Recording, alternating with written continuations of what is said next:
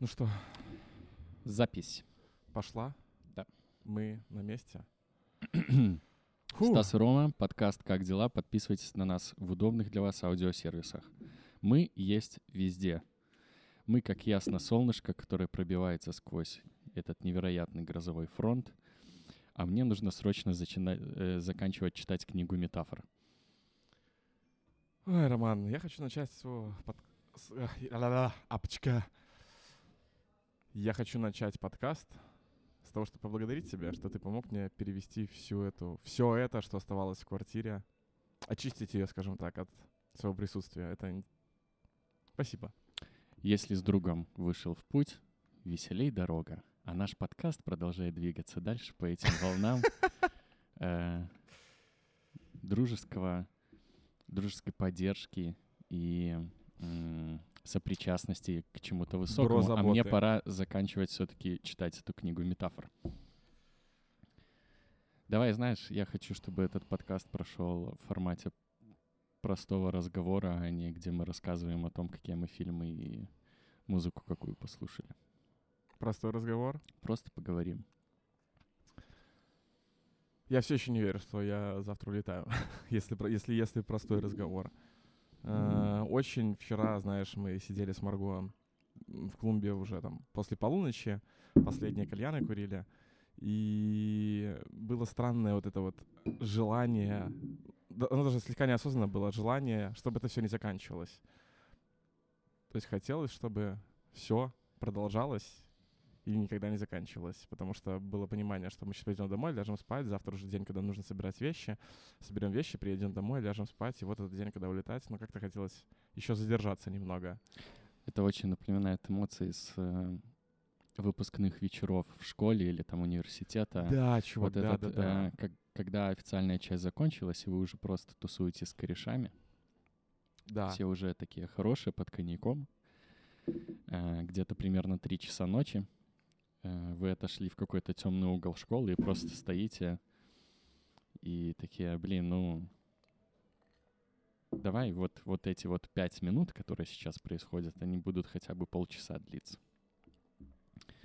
Еще по поводу боязни отъезда, мне кажется, это напоминает американские горки, когда тебе очень страшно, но когда ты садишься, ну и у тебя уже куплен Мгм. билет, ты уже сел, и ты такой, ну, постараюсь получить от этого удовольствие. А потом как-то и нормально. Ну, ты забавно ты сейчас сказал, я вспомнил, как... У меня же школа была на Гвардейской, она была прямо за Стеллой. То есть до Стеллы пешком от школы было, ну, типа, 7 минут, да. И мы пошли на Стеллу встречать рассвет. Это, видимо, в моей школе тогда. Не знаю, если сейчас это традиция, но тогда, видимо, есть, была есть, конечно, есть. Вот. И пошли вот всей школой, ну, по- потоком, господи, как это называлось? Параллелью. Забавно, кстати, да, в универе поток, а в школе параллель. Да, класс и аудитория. Да, да, интересно вот это развлечение. Так вот, и тоже вот помню, как мы пошли встречать рассвет, и вот это было ощущение. Просто сесть, насладиться, запомнить нас такими вот счастливыми, посмотреть на рассвет. Буквально пара фотографий оттуда осталось. Да, откликается. Не так много, кстати, красивых традиций э, в целом. Просто, ну, встреча рассвета — это сама по себе очень красивая традиция. Да. Ка- эм, и визуально, где вы там с друзьями встречаете рассвет, который э, символизирует то, что это как бы рассвет вашей новой взрослой жизни, вот это вот все такое. Но в целом вот очень мало похожих таких же красивых традиций, потому что если мы начинаем вспоминать какие-то другие праздники, вот очень много свадебных традиций, например, выглядят не очень симпатично. Хотя, наверное, что-что? Твой палец кровоточит, братан. А, ну, Рубрика «Простой не-не-не. разговор». Давай. Прости, Очень много перебил. свадебных традиций, просто которые, э, наверное, жертвы креатива, я бы так сказал. Вот эти все выкупы невесты и все остальное. Надо посмотреть, может, у этого все есть какие-то красивые корни. Вот, например, купалья, сам праздник, очень красивая традиция, если это можно так сказать. Там прыгать через костер, Мгм. пускать венок, искать эту папороть ветку. Никогда не искал, кстати. Ну, Это страшно, блин. Это ночью идти в лес, искать цветок. Ночью в лес. Вот в этой традиции мне все-таки есть вкус свободы, если так можно сказать. В ней есть Да. такой вот этот вот вкус свободы. И если так посмотреть, ну, как мне кажется, какие-то фестивали, какие-то м, классные штуки становятся традицией. Э, Вещи, которые становятся традиционными, они вот часто про свободу. Что-то у меня такая идея возникла. Я просто сразу вспомнил Burning Man, который проходит ежегодно в Штатах, где, ну, типа, это а, пустыня свободы, если так можно. Островок, но пустыня свободы. Это в России фестиваль «Огонек» проходит, который аналог Burning Man. И он тоже вот про то, что... Очень нравится название. да, да, да, название, название супер. Ну, то есть там суть в том, что ты приезжаешь, э, по факту ты туда приезжаешь без техники, э, ну, как Burning Man, вот такой же формат. Жить в палатках, э, никаких денег купить ничего нельзя, только то, что обменял или привез с собой, вот как-то так. Наверное, это все ассоциируется со свободой, потому что момент, когда эти традиции зарождаются, наступает в том возрасте, когда у тебя, ну, есть это время, когда у тебя нету работы, когда у тебя, когда у тебя семья — это мама и папа, а не там девушка, Мгм. жена и вот это. Э, Я вот просто помню, что последний раз, когда я вот купали, да, о котором я говорил, праздновал вот именно как праздник, то есть когда мы там жжем костер, прыгаем через него, там вот, давно было, наверное, еще до университета или, может быть, вообще на первом курсе, когда это все было. Никогда не Ну, праздновал. Вот, э, эм, ну, наверное, потому что я в деревне жил, поэтому, а Мгм. там это само собой разумеющееся, это там были большие деревенские праздники, когда э, там зажигали там 10-метровые костры, вот эти все, все деревни собирались. что хотел сказать? А, ну, сейчас просто нет времени, буквально, да, э, даже там, если мы раньше с корешами, ну, нашей бараночкой тусовкой могли там летом в поход сходить, то так это сейчас отпуск надо брать, чтобы в поход сходить. Ну, ты же не можешь сходить в поход на выходные, тебе и после него еще отдыхать надо дня три. Поэтому и надо планировать отпуск.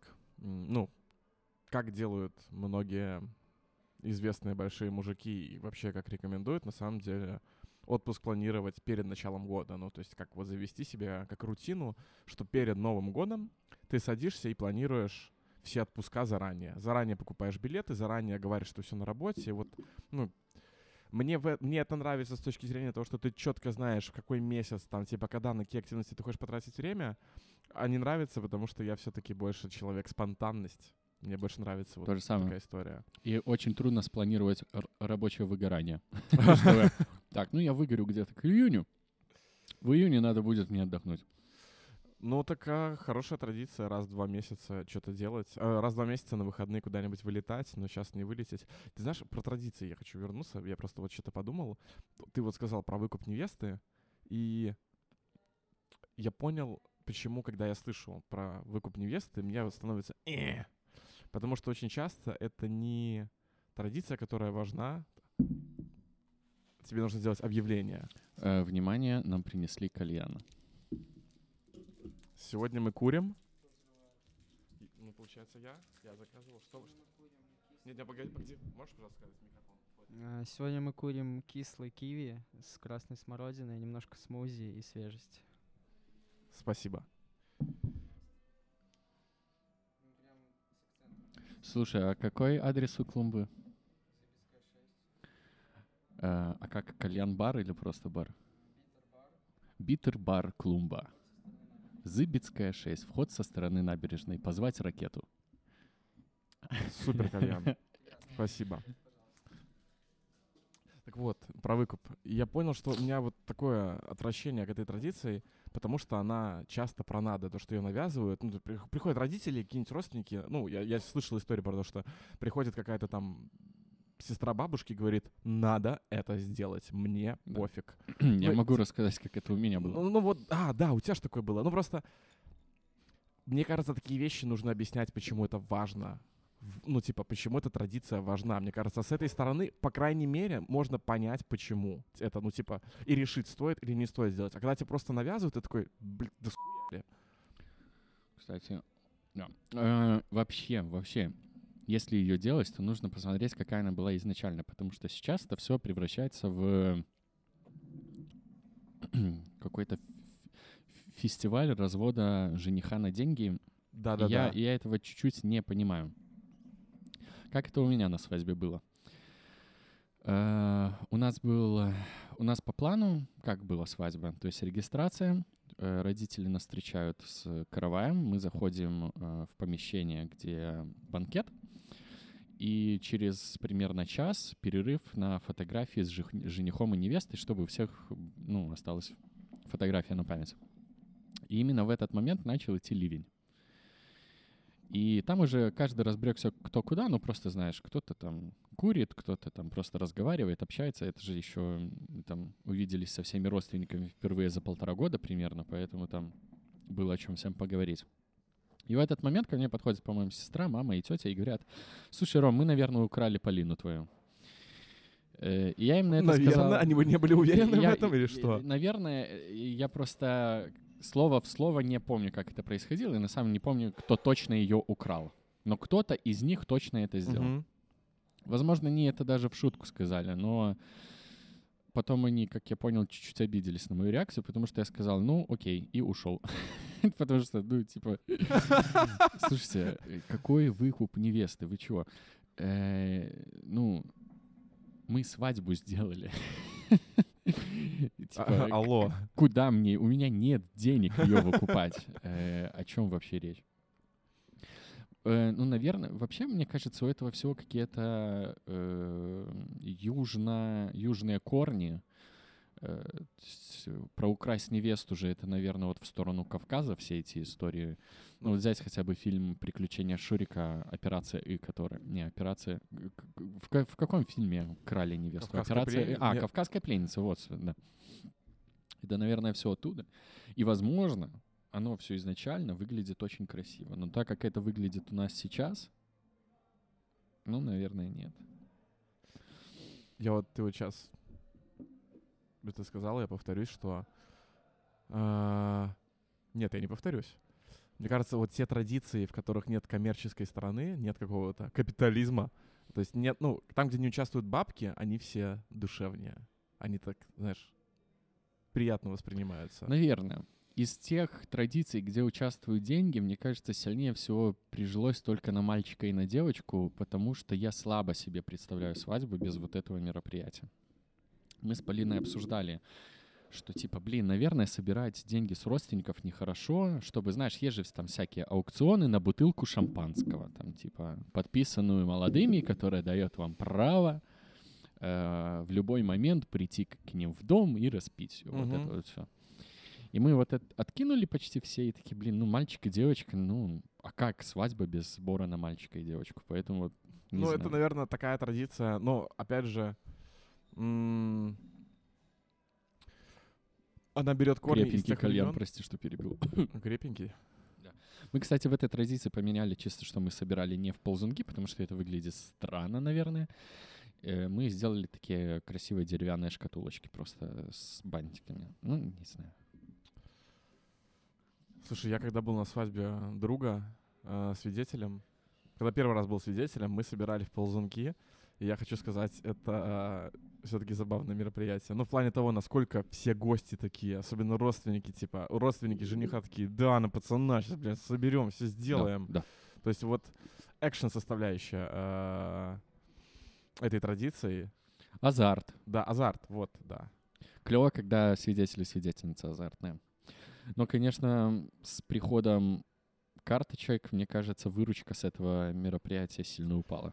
Блин, а представь, э, собирать в будущем будут QR-кодами, просто будут бегать, и все будут QR-коды, короче, свои поставлять, типа, ладно, давай, снимай столько, снимай столько, короче. Мне просто кажется, я на большом количестве свадеб был, что раньше, когда зарплаты приходили не на карточку, ведущий объявлял совершенно какие-то сумасшедшие цифры на сборе.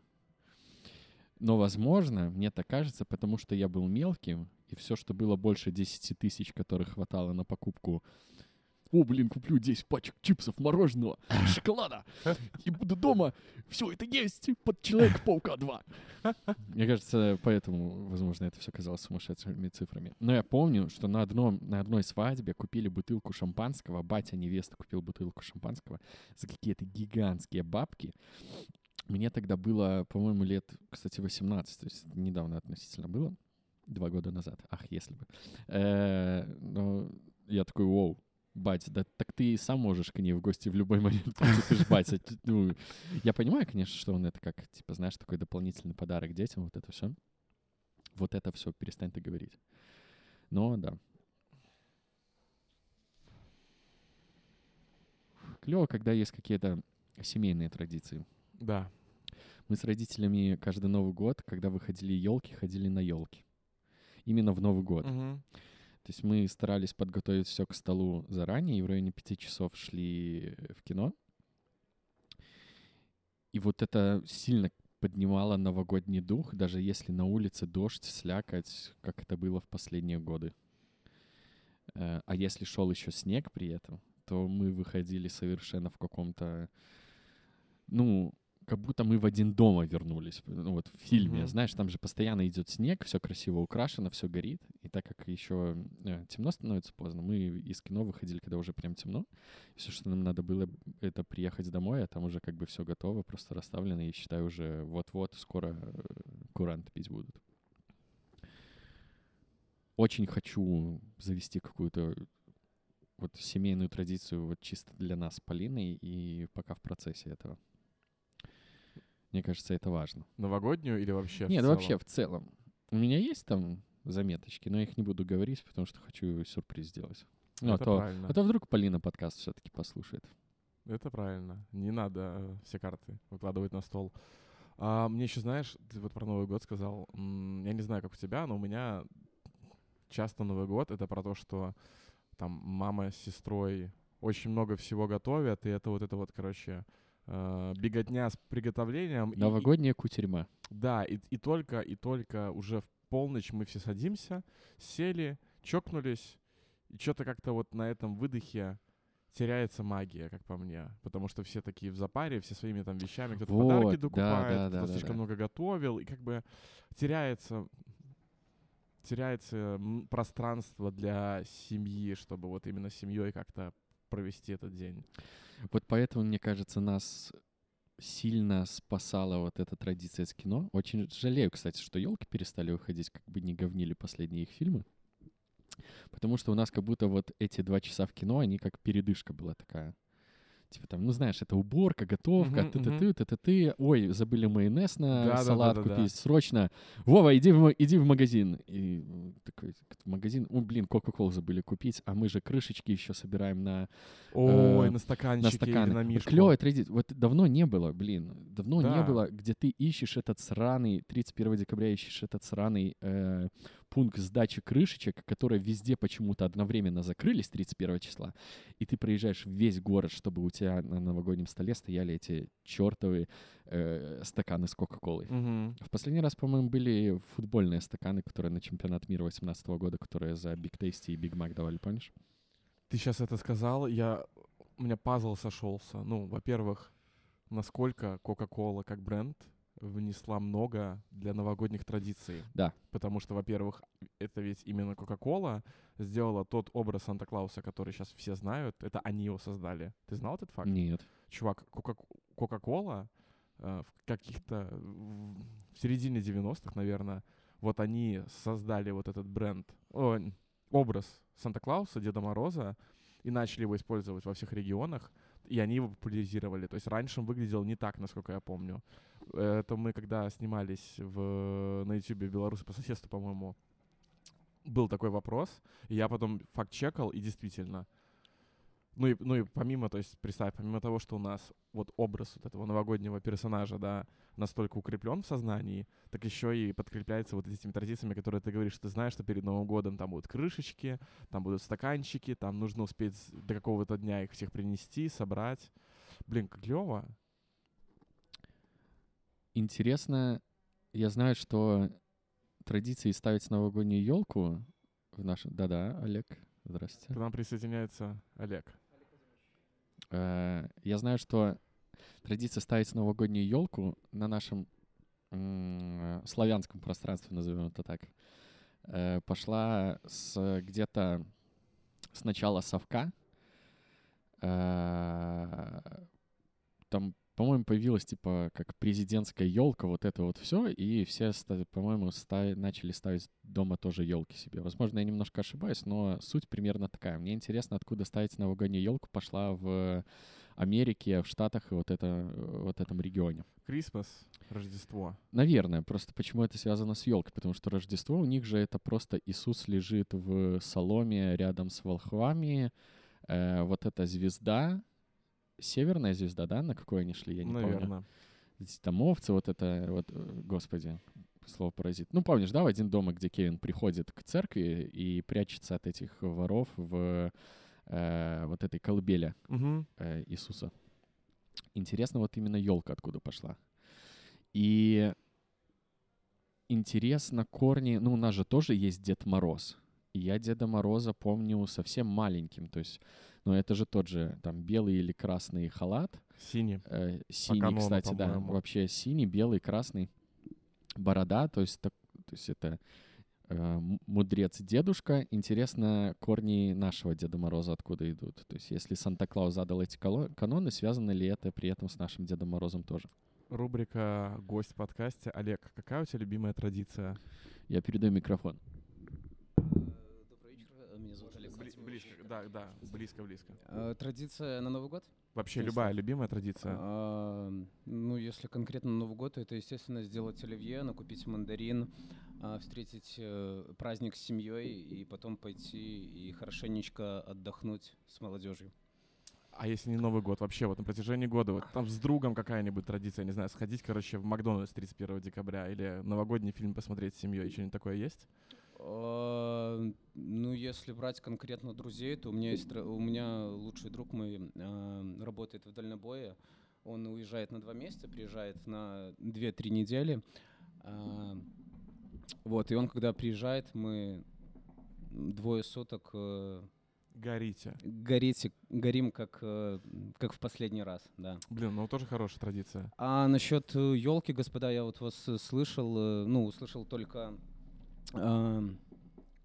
скажем, конечную вашу дискуссию, или как это правильно назвать.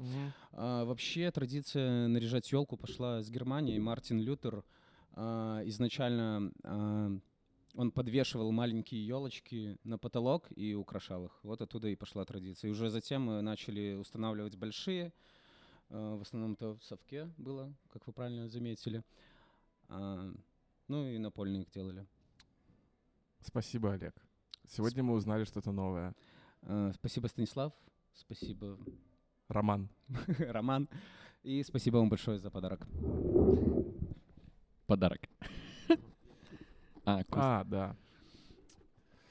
Я надеюсь, что этот базилик, который я сегодня подарил клумбе, он выживет. И мы вернемся, и он будет вообще символом. у меня вообще сложилось ощущение, что очень много великих людей зовут Мартин Лютер.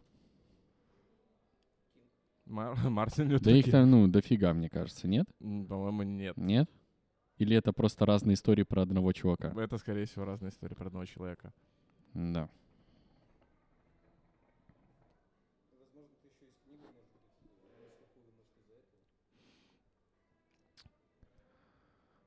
К- какие еще интересные? У меня, когда я был малой, традиционный выезд на дачу. Вот это тоже такая для городских забава была. То есть или к другу на дачу, или к семье на дачу.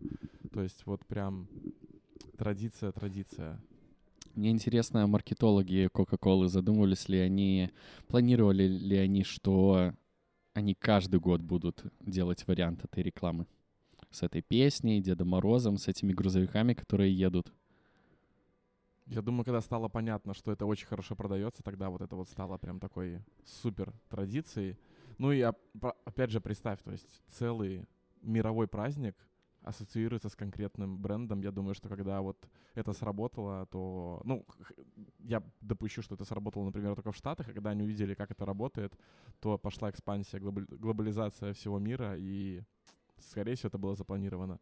Скучаю по всяким акциям, где нужно было купить какую-то бутылку и под крышечкой посмотреть код. Или там надпись какая-то. Ну, знаешь, типа приз там или вот это. Что-то такое.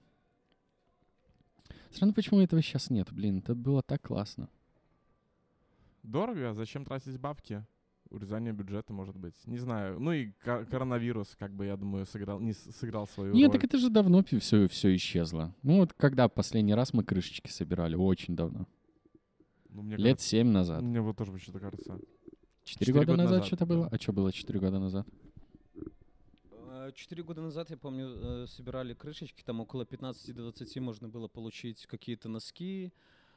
Э, У меня, кстати, до сих пор даже они есть, несколько пар, господа. Возможно, что я вам им принесу в подарок взамен на отблагодарить Станислава.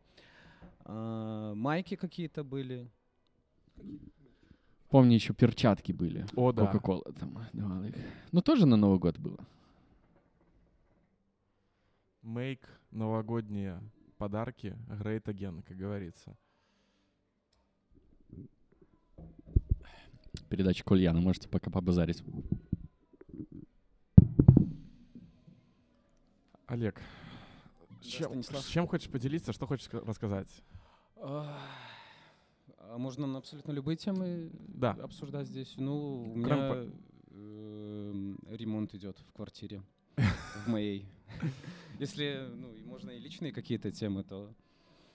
Я сегодня ехал с таксистом, и он рассказывал, э, рассказывал, слэш, жаловался на строителей, что все они часто плохо выглядят, возможно, даже плохо говорят, но при этом очень хорошо умеют считать деньги. Там, типа, купил, я не знаю, э, какой-нибудь окна в дом, да, и знаешь, что тебе это обойдется в полтора косаря, а потом приходит Стайбан и говорит, не, ну это, короче, еще надо сделать вот это, потом вот это вот еще вот то, вот это вот все, и в итоге ставить э, чек на 7 косарей долларов, и типа, «О, какого черта?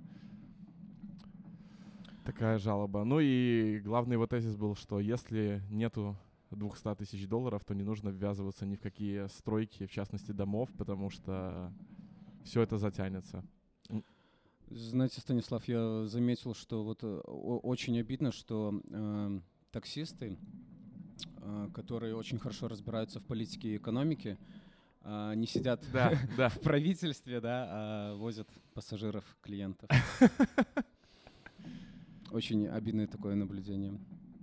А вообще для того, чтобы э, особо с ними не общаться, я сажусь на заднее сиденье, а, наушники включаю. Ну, хотя не всегда это помогает, конечно. Кстати, я, я, не- я вчера узнал от водителя такси, что, оказывается, уже два года нельзя перевозить пассажиров на переднем сиденье. Я не понимал, почему вот все последние поездки, которые у меня были, переднее сиденье, типа, нет никаких...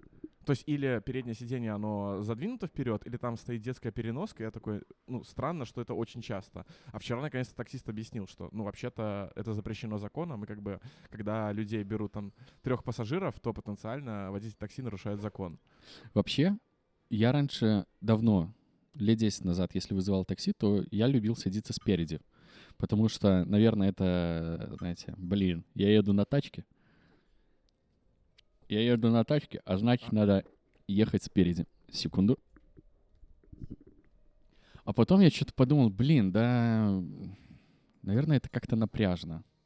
И для меня, что рядом сидит какой-то незнакомый мне человек. И при этом наверное, водителю напряжно, что рядом с ними сидит вообще какой-то хер, который, ну, может сделать Да. что угодно. Да. И я стал ездить сзади. Вы ездили спереди? Да. Олег, у меня есть вопрос. Да, слушаю. Так как ты А, бармен... одну, а- а- а- а, одну секунду. Да, Руслан ездил спереди очень часто, и последние года два-три я тоже езжу сзади. Ро- Теперь ты Руслан, ну, Рома. Женя. Вот. Э, Станислав Максим, да, слушаю вас. Если в барной индустрии, в барной культуре, вообще в барной истории традиции какие-то барные, Да, конечно, день бармена, все бармены собираются, отдыхают, веселятся. Нет, не, ну какие-то, я не знаю, связаны, может, с коктейлями традиции или еще какие-то Типа вот штуки. как у медиков, что нельзя желать хорошей смены, потому что если пожелать, ну, хорошего тебе дежурства, то произойдет какая-то, ну, какой-то кобздец. Типа привезут очень тяжелого пациента, там реанимацию, вот это, э, вот, вот в таком духе. Есть что-нибудь типа? Э, Я так сразу даже не смогу ответить. Надо, наверное, вспоминать какие-то традиции такие. Может, просто на ум э, не приходит. Ну, это интересно.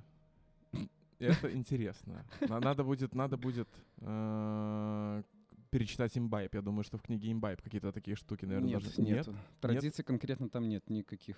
Ну, там уже в основном... Ты читал, да, Станислав Имбайб? Да, да, да. Отличная книга. Да. История коктейлей. История Джерри Томаса, коктейлей. А Джерри Томас это кто? Э, Основатель всей классики практически. Отец наш. Какие коктейли часто и вот пьют люди, которые вот за его авторством? Из классики. Э, Ну, и- господи, если брать барменов, которые разбираются в коктейлях, а они обычных гостей, которые, знаешь, ну там условно самый продаваемый э, коктейль в Минске, в Беларуси, это виски-кола. Ну, естественно, если хотят прийти, Еще бы. отдохнуть. А? Еще бы. Да. Ром-кола, виски-кола. Ну, в основном, в основном это виски-кола, да, самый продаваемый коктейль. А, кто, я не знаю, разбирается. Но мне кажется, какой-то в любом случае крепкий смешанный напитки, 2-3 ингредиента тут уже э, базируется, варьируется от того, э, какие напитки ты любишь. Горькие, сладкие, кислые. Вот э, вы, Станислав, какой предпочитаете? Горький, сладкий, кислый? Напиток. Горькие. Джин-тоник, негрони, а, сухой мартини. И когда я понимаю, что полночь, но я хочу продолжать вечеринку, эспрессо-тоник. Вот это вот мой топ-4. А раньше я очень сильно горел, конечно, по а, крестному отцу и олд-фэшену. То есть раньше вы любили сладкие, теперь э, более перешли на сухие Да, ну, и слушай, горькие потому что, напитки. ну, после сладких это логично, что похмелье такое ужасное, Ну да, что его сложно вывозить, а с сухими стало все очень просто. все очень просто и легко. Как говорится, самый плохой а, напиток, ну точнее не плохой, а напиток, от которого тебе с утра будет хуже всего, это ром-кола. Сладость, сладость, Сладкая сладость. сладкая, да, сладость, да. Господа, я вас покину, пойду посмеюсь немножко. С нами был Олег. Олег Вадимович, да, подписывайтесь на мой инстаграм, телеграм-канал и также, что можно еще? Бар Клумба, Зыбецкая 6. А Можем как-нибудь с кем-нибудь, ну, если кто-то хочет дружить со мной, сходить на колесо обозрения или покататься на картинге, пожалуйста. Вот такой вот у нас сегодня простой разговор.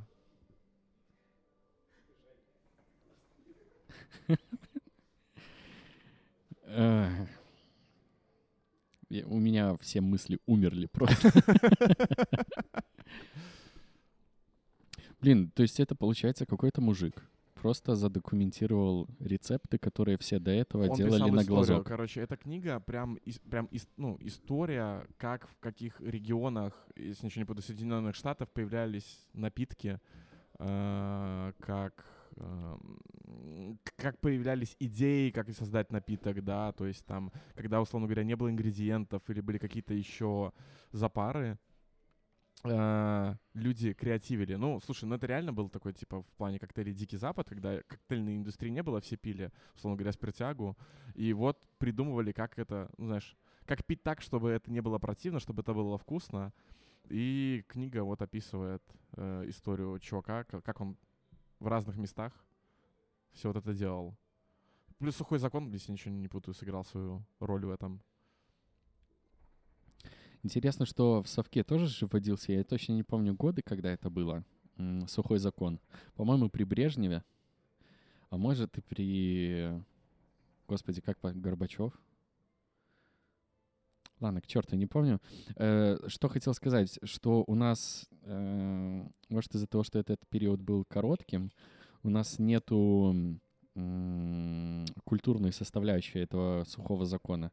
Вот мы как будто про сухой закон в Америке знаем очень много, про разгул мафии, сколько фильмов об этом было снято, э, сколько личностей было связано с этим. Кто, кто был в Америке во время сухого закона? Там же ну, очень какой-то э, в, в Чикаго вот этот, который, от которого пошло Дон понятие от- от- нет, от- отмывание денег. Вот это же все было тоже в этом, ну, как, какой-то этот чувак, который Мгм. прачечные в Чикаго сделал, и из-за этого пошло понятие именно отмывания денег, потому что это э, ну, проходила через прачечную, через чистку. Э, с этим связано. Ну, какой-то популярный. С ним и про этого чувака, по-моему, еще фильм недавно выходил с Томом Харди про то, как э, этот персонаж доживал свои дни в м, доме престарелых. Я понимаю. И еще есть э, на эту тему отличный сериал. Господи, как он называется? М, Подпольная империя. Вот есть сериал Подпольная империя, который рассказывает историю сухого закона в США. Там еще классные актеры. А фильм, про который ты говоришь, я понимаю, о чем ты, но я, честно говоря, вообще не помню Ай, этого дай человека. бог с ним.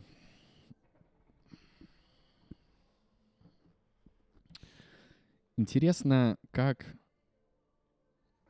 у нас сейчас стали работать сезоны. Я в плане лета, весна, осень. Если раньше это все было, знаешь, э, размазано как масло по бутерброду, то есть переход был очень плавным, а сейчас есть ощущение, что вот заканчивается август, там 30 августа тепло, а потом 1 сентября, и резко уже начинают прям вот как будто именно 1 сентября начинают желтеть листья, и сразу погода Да. э, такая дождь, грязь, это осенняя хандра. Ты же в курсе, что лето, оно начинается на самом-то деле, по-моему, в середине июня и заканчивается 21 сентября? Ну, календарная. Да. Календарно, да. Я очень удивился, когда я зашел в Google, а там э, логотип Google на Doodle изменен, что типа осень. Я такой, в смысле осень? Так уже 22 сентября. Нажимаю, там написано, что вот э, календарная осень началась только 22 сентября. Был удивлен. Ни, никогда не думал об этом, не знал. Забавно.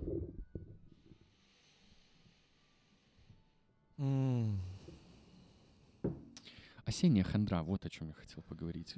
Да, Она, она... какая-то резкая, и мне кажется, что вот этот резкий переход от, от лета к осени, который сейчас стал очень очевидным и быстрым, оно как будто тебя в ванную с холодной водой окунает, и типа все, грусти, потому что осень.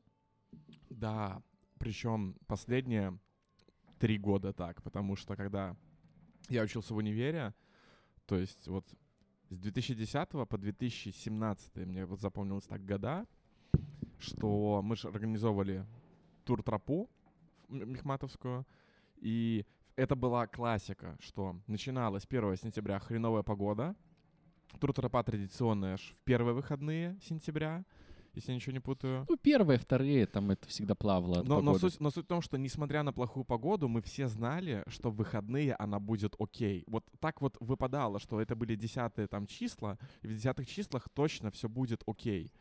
А, и поэтому не было какого-то страха. А вот сейчас я словил себя на такой мысли, что мы вот приехали с Турции, погода так себе была.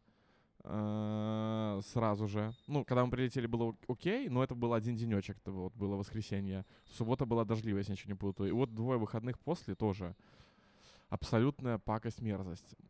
И ты знаешь, ос- на тему осенней хандры, того, как она тебя окунает, э, интересно, когда наступит тот момент, когда вот это влияние погоды станет влиять на работу в каком-то смысле, ну, когда компании начнут адаптироваться под это, ну, придет вот это осознание, зрелость того, что, ладно, окей, люди не работают каждый день одинаково, там, во-первых, есть личностные факторы, болезни, семья, какие-то чрезвычайные ситуации, да, но помимо этого, это понятно, что как-то под это ада- адаптируется, но еще погодные условия. Я вот читал книгу основателей сервиса Basecamp, и они вот там вот пишут, что они в компании, у них обязательно летом, если я ничего не путаю, сотрудники обязательно должны выйти на двухнедельный отпуск. То есть лето — это период, когда вы обязаны отдохнуть.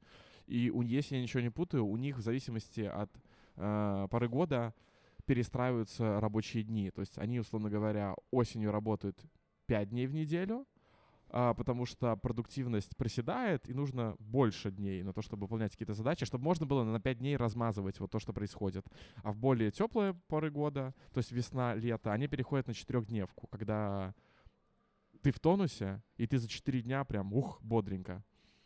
Клево, потому что сейчас у нас э, сезонность отпусков э, завязана не на личном состоянии сотрудников, а от сезонности бизнеса. Вот, например, в Мгм. айтишке э, в компаниях, которые аутс- аутсорсом занимаются, у них э, традиционно с- э, летом меньше заказов. И Точно не помню, с чем это связано, там что-то и с бюджетами, и, и с чем-то И еще. отдых, и отпуска тоже, я думаю, И поэтому м, часто говорят, давайте вы летом сходите в отпуск, потому что, ну, меньше работы, поэтому сгоняйте. И, вот, и клево, когда это совпадает с твоим личным желанием. Ну, то есть обычно же все летом хотят в отпуск, потому что, ну, это же лето. У Полины в компании, которая, ну, школа иностранных языков, тоже есть сезонность отпусков. То есть, когда заканчивается учебный год, идите вы летом, пока у нас не, нач... не, не началась на работе жопа. Было бы клево, конечно, чтобы это вот как ты рассказывал Мгм. от личного самочувствия. Но я уверен, что к этому все рано или поздно придут, кроме каких-то фундаментальных вещей типа школы, когда, ну, понятно, что там в сентябре учителю уйти в отпуск, э, ну, подолгу тяжело, Мгм. потому что, ну, нужно в рабочий процесс вливаться. Не, ну есть же, очевидно, бессезонный бизнес, там продажа цветов та же, да, то, что есть конкретные праздники, конкретные дни, когда как бы э, надо работать, потому что это вот время, когда... Ну, это потому что сезонный бизнес, как там в, в туристических каких-нибудь местах, когда понятно, что ты должен летом работать, потому что если ты не поработаешь, то тебе не на что будет жить весь оставшийся год. М, В садоводстве, я уверен, тоже мгм. вещи, о которых я очень много думаю в последнее время. Понятно, что зимой никто у тебя деревья покупать не будет, потому что если ты купишь зимой дерево, ну ты, ты придурок какой-то. Ну что ты с ним будешь делать? Ну посадишь ты его, так оно помрет. Осень, весна. Но на тему погоды я вернусь к тезису, мне кажется. В каком-то в старом выпуске подкастов мы об этом говорили, да. Э, не быть жертвой — это один из принципов какого-то из тренеров. По-моему, это Док Уилсон или как его зовут. Короче, тренер сборной э, Celtics. Это вот в сериале Playgra- э, Playbook. И вот он рассказывает про одно из своих правил — не быть жертвой, да, что типа никакие обстоятельства ничего не должно тебя помещать в жертвенную позицию. И мы вот с э, корешем, с Лешей, э, два года, мне кажется, назад обсуждали это, да, то, что он себя ловил на мысли, что, блин, вот вернулся со Штатов, там так тепло, там так хорошо, хочется там всегда работать, а сюда возвращаюсь, вот эта вот погода, она так меня осаждает. И когда я ему рассказал про этот тезис, про эту историю, вот он такой, блин, так я себя делаю жертвой погоды. Ну вот важно все-таки не быть жертвой. То есть, несмотря ни на что, пытаться создавать, ну, у тебя есть контроль над тем, чтобы создать такие условия, чтобы тебе было хорошо, а не просто все сбрасывать э, на погоду, что словно я такой не могу ни на что повлиять. Меня очень раздражает в плане жертвенности индустрия э, баров, э, ресторанов, потому что эти 11-часовые рабочие смены, которые часто заканчиваются тем, что они превращаются в 12-13 часовые смены. Я просто смотрю на Мельника, кореша своего, который э, директор Домина Спицы в Барановичах, и э, у него может быть один выходной в неделю, а может и не быть. И, и он просто сидит на работе там 11 часов, ну, 100%. И при этом я понимаю, что, скорее всего, по-другому этот бизнес работать не может, потому что, ну, циферки не сойдутся в нужное число денег. Но вот мемы, знаешь этот мем, где э, ты работаешь 11 часов в сутки, чтобы твой босс мог жить вот так, и там Мгм. э, фотография гигантского дома красивого. Вот мне кажется, это сильнее всего коррелирует с э, э, вот этим бизнесом, там рестораны, бары. Потому что там, ну, я, я на это смотрю, и я понимаю, что я бы так не смог. То есть, превозмогая себя, Мгм. безусловно, смог бы, но работать в кайф, я не знаю, каким должен быть человек, чтобы работать в кайф 11-часовые сме- смены, там, официантом, э, там, пиццы делать, стоять просто нон-стопом. Я иногда просто, когда в депо захожу, я вижу количество у них заказов на блины, и как они просто без передыху стоят и просто делают их. Ну, это с ума сойти. Слушай, на эту тему вот буквально недавно в одном телеграм-канале был интересный пост, я там прочитаю часть из него, да. Он вот как раз в копилку к тому, о чем мы говорим. Эм, Сейчас я зачитаю и оставлю ссылку в описании. Безнадега — самый опасный из иллюзий, но есть способ избавиться от нее, став крепким орешком. Мне нравится крепкий орешек. Да. А, В СНГ, ну, в Рунете, почти все знают понятие выученной беспомощности. 65 600 ссылок в Рунете. Про понятие депрессии безнадежности знают в 500 раз меньше людей. 140 ссылок. А про теорию надежды Чарльза Снайдера знают единицы. 47 ссылок. Суть выученной беспомощности в том, что в трудной ситуации, кажущейся людям вне их контроля, они склонны становиться подавленными и беспомощными, не предпринимая попыток исправить ситуацию. В результате пассивностью э, и отказ от действий даже появляется какая-то возможность что-либо изменить. Итог – депрессия безнадежности, иллюзорное когнитивное состояние человека, возникающее у него не столько из-за неконтролируемости ситуации, сколько из интерпретации своего негативного опыта. Однако эксперименты показывают, что встречаются крепкие орешки, не впадающие в беспомощность и остающиеся стойкими даже перед лицом неконтролируемой ситуации. Таких людей очень мало, и их сила в том, что они интерпретируют ситуацию совершенно иначе, чем большинство впадающих в выученную беспомощность людей. У крепких орешков просто иной объяснительный стиль. Большинство трактует ситуацию в пессимистичном стиле, винят себя, считают, что это надолго, думают, что это часть некой большой и даже универсальной проблемы, которую невозможно решить. У крепких орешков трактовка истории противоположная, гораздо более обнадеживающая. Проблема временная, конкретная, а не универсальная, и она не во мне, а в каком-то гадском устройстве мира, которое нужно и можно исправить. Я этому научился на первом курсе университета. Вот все, что ты прочитал, так сильно э, откликается сейчас во мне. Эм, ну, знаешь, это типичная университетская история, когда у тебя горит жопа. Да. Когда там что-то не так, там что-то не так, там что-то не так. Ко мне подошел куратор нашей группы. Сейчас тебе передам колен. Слушай, я давай закончу. Тут еще А, вот да, написано. то Прости, есть, я тогда еще покурю. а, как было показано, как было позже показано в разработанной Чарльзом Снайдером теории надежды, надежда — это не слепой оптимизм. Вот, кстати, хороший тезис, да? А, Для теории надежды необходимо наличие целей на будущее, конкретных путей или планов того, как этих целей достичь, целенаправленной, целенаправленность энергии, веры в то, что эти цели достижимы. Только так можно пробудить в себе чувство контроля над своей жизнью, демонстрируя свободу воли в своих стремлениях, в противовес ощущению беспомощности. И через эксперименты доказано, что это работает. В ссылке в описании будут, будет ссылка на пост, в котором еще есть а, интересные ссылки на тему. Так вот, ко мне подошел куратор группы, говорит, Ром, ну, ты понимаешь, что у тебя жопа? То есть ты ничего не успеваешь. Я ему тогда ответил, типа, слушайте, знаете, у меня есть ощущение, я верю в то, что это все можно решить.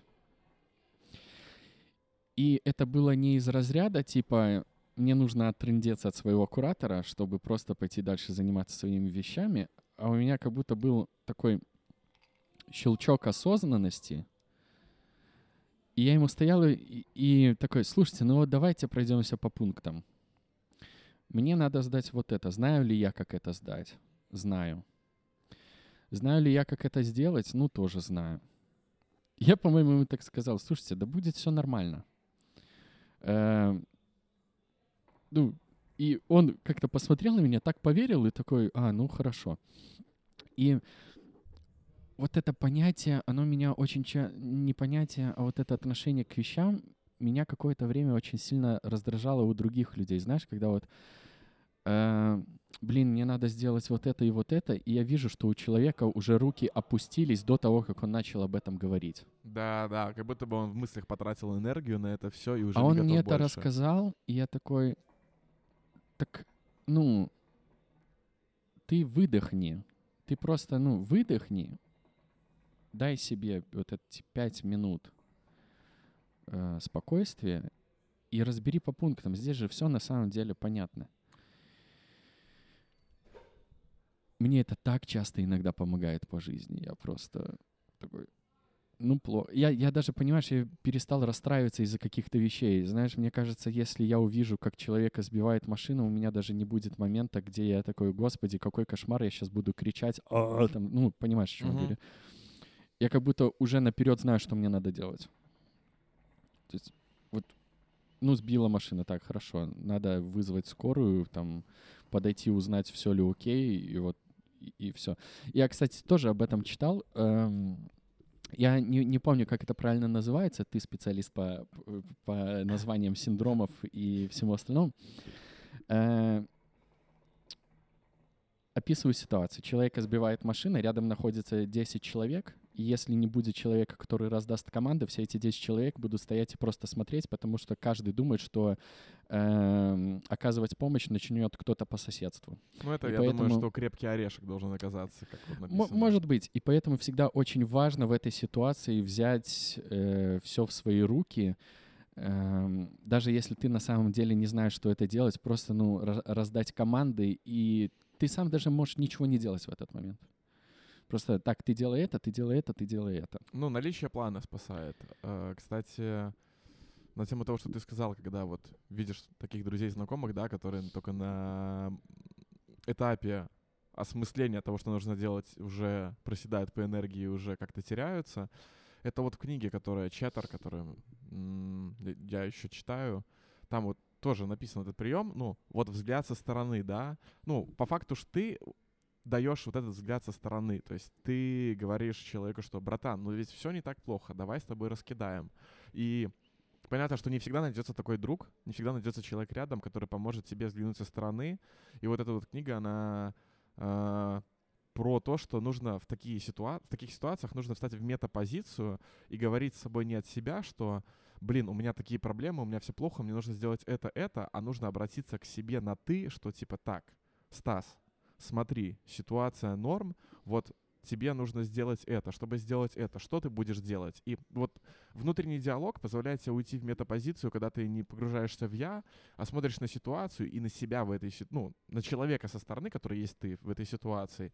И это позволяет как-то э, снять эмоциональную вот эту нагрузку от того, что нужно сделать, и лучше подготовиться к плану, потому что замыкание в себе, в своем я, оно еще подогревает руминации, ну вот э, бесконечное проигрывание какой-то ситуации, истории, что накидывает больше стресса. То есть важно не погружаться в руминацию и- из метапозиции посмотреть на все. Еще очень важно в таких ситуациях эм, отбросить те вещи, которые ты понимаешь, что ты ну, не успеешь их сделать там сегодня, там, на неделе или там. Ну, знаешь, когда на тебя наваливается одновременно все,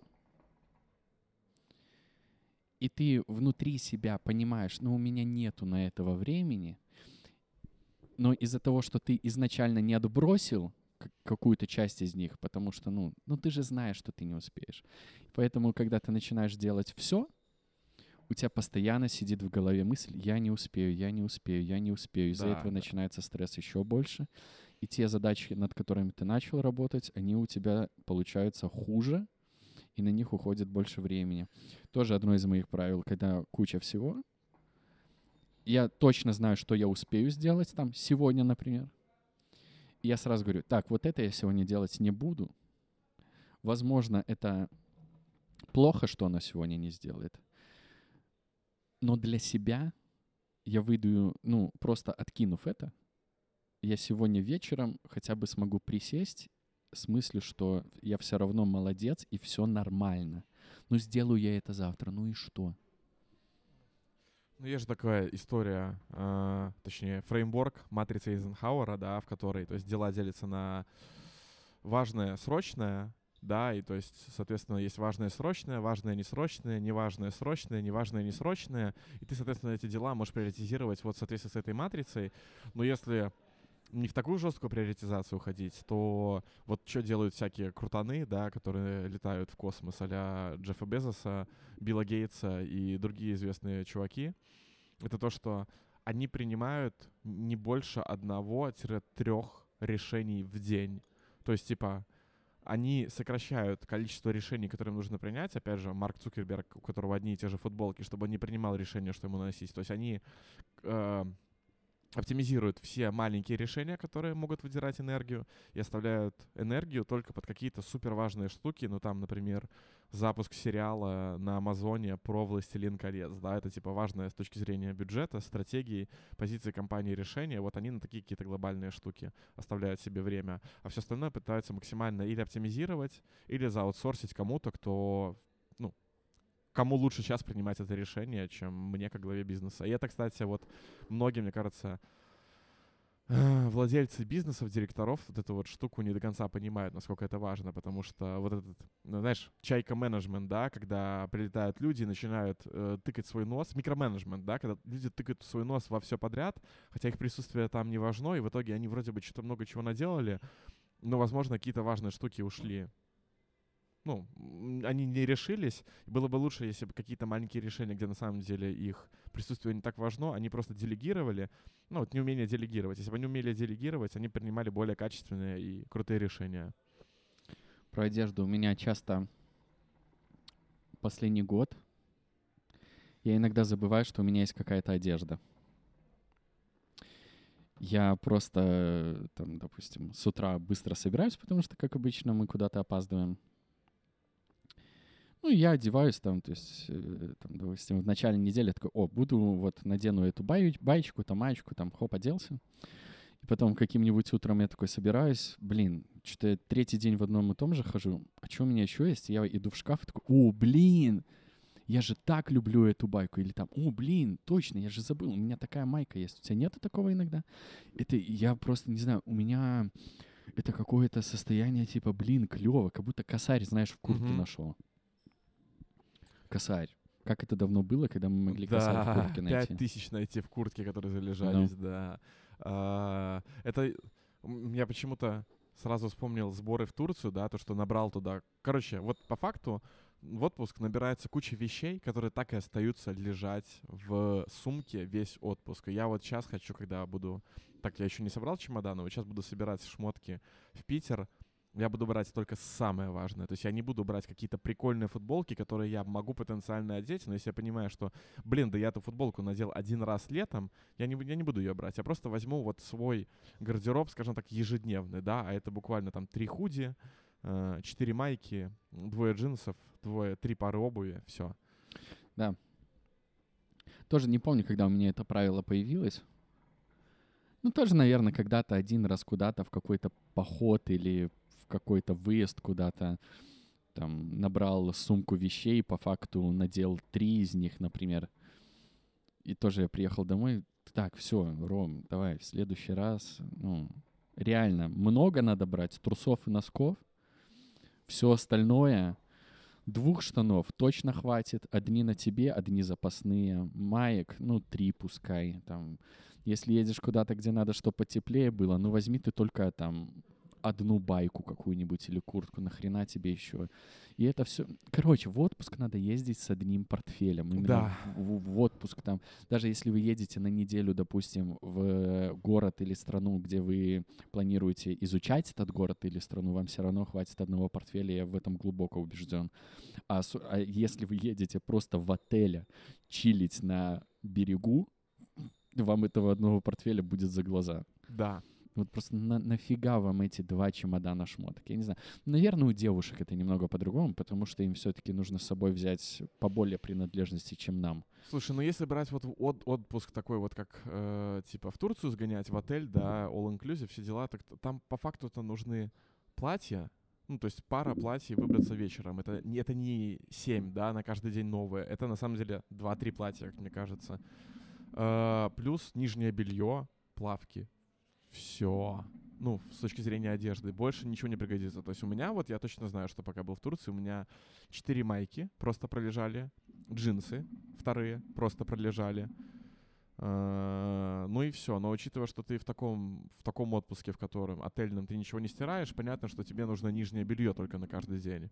Когда мы говорим про такой отпуск, который uh, ты, условно говоря, едешь дикарем, снимаешь квартиру, в которой, ну, скорее всего, будет стиральная машина, то так не проблема ведь постирать шмотки, а учитывая, что, скорее всего, это будет теплая страна, то там можно постирать. А если ты уже релокейтишься, мне все-таки кажется проще какие-то вещи купить на месте, чем брать их с собой.